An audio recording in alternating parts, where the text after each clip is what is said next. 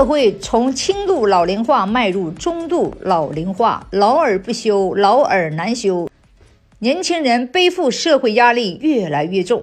Hello，朋友们好，我是东北大龄聊家常，家长里短来分享啊。根据哈咱们这个民政部的相关预测呀，说呀到二零二五年，全国老龄人口将突破三亿，社会呢咱们从这个轻度的老龄化，现在已经迈入中度的老龄化了。而呢到五年、十年以后，全国第一代的独生子女啊也将进入中高龄了。所以说，养老问题呀是一个非常值得咱们重视的问题。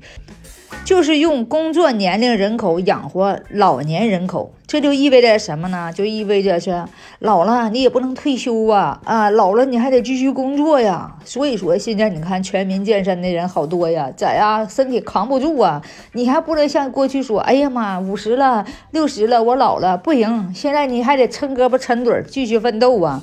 咱就说哈，现在人呢，怎么说呢？让这个年轻人呢背负着更大的社会保障压力，因为啥呀？就一个人啊，在在家里头要养活这四个老人呐，是不是？慢慢的，这人呢，我六个老人都有啊。所以说，现在这年轻人压力太重。有人说了。现在低生育率会给社会带来啥问题呀？说实话哈，你现在你看生孩子生的比较少，那你说现在咋整呢？就是社会老龄化，它也是开始了，都没有年轻人来支撑了，是不是？所以说对社会这个保障啊，这福利政策啊，这形成了巨大的压力啊，这个国家的压力挺大呀。社保，咱首先先说，是不是？未来的劳动人口下降了，那将出现啥呢？少数劳动人口供养大批的老年人。你交的这个养老金的数额呀，它是远远不够给发放这些老年人的这养老金的。是不是？你是老年人，现在都都都七八十岁、八九十岁，还有九十来岁的，那还将近一百岁的呢啊！他们的养老金都开到了七千、八千又一万的，是不是？那这个青年人交的，他有多少人交啊？青年人打工也难，找工作也难，所以说哈，这个将来国家这个政策的补贴呀，还有这个供养这老人的制度啊，将会带来这个十分严重的压力啊。后果呢，就是说 养老金制度方案有可能还得改革，是不是降低发放养老金金额？二零五零年啊，每三个人中呢就有一个老年人；二零六零年，老年人的占比率将达到百分之三十三。哎呀，就是说在国家呀，三分之一都是老年人了。所以说呢，哎呀，就是说这个廉价劳动力是推进社会经济增长的主力军。也就是说，我国的人口比较多，人口的多呢，劳动力也多，所以说呢，人的劳动工资就比较少，对不对？你爱不干，你爱干不干，不干还有人干。但是呢，说实话，现在完了，现在现在生育率低了，直接影响的我国市场需求的规模，是不是？人口减少了，对不对？很可能影响经济增长。那咋的呀？就是说，原来。雇一个人一天可能一百，现在你看二百，那二百曹子都不干，你看你爱干不干，没有人。我跟你说，我不干，没有人干，就是说人少，哎，所以说的年轻的劳动力减少，这个老龄化就越来越严重，造成市场经济竞争的活力就降低了，从而影响咱们国家的技术啊、科研呐的发展，对不对？还有一个啥？第六，消费需求。消费呢，是我国经济增长三驾马车中最重要的一个引擎。生育率降低呢，消费群体就减少，生育率减少化，未来可能出现大量的学校荒废，哎，老师过剩等一系列的社会问题。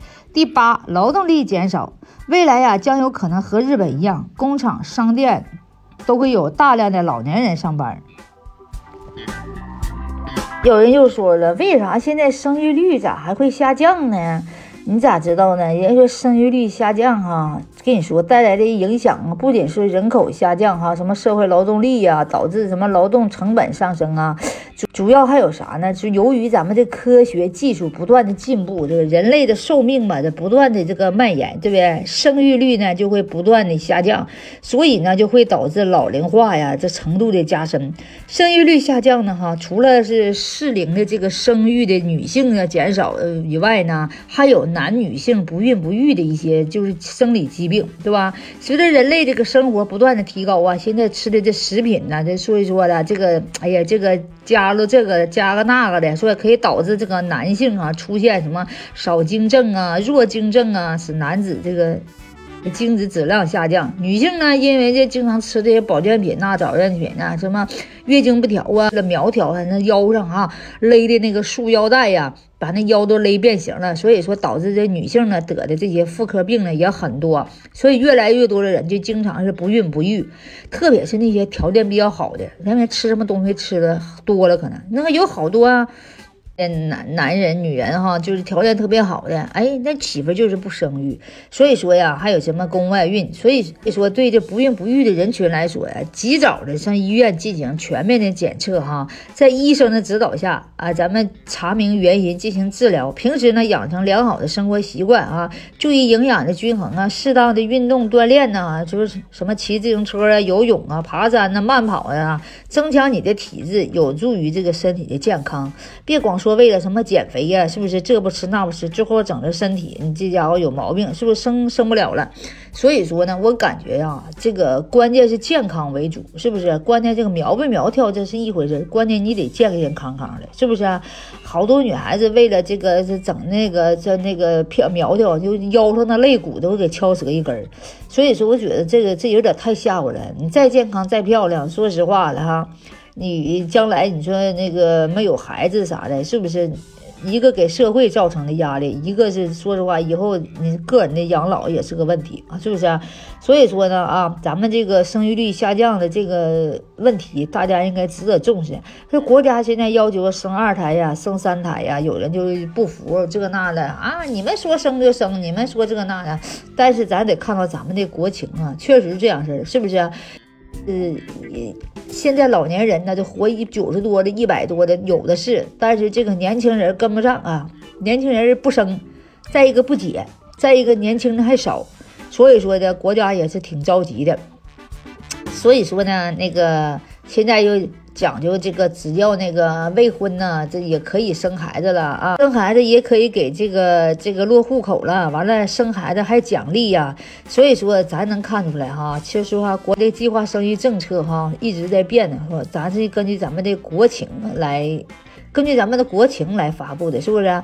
城市化进程这个加速，是不是啊？啊，也是导致咱们这生育率下降了，是不是？你看那个农村的哈，好多人呢也都往城里来了，城里里的人呢都忙于事业，忙于奔波，哎，都是不想生。所以说呢，还有这个城市的房价上涨啊，导致家庭的这个负担也加重，是不是？再有一个呢，他培养孩子啊，观念都比较强啊，说你生一大堆，一个不中用，是不是？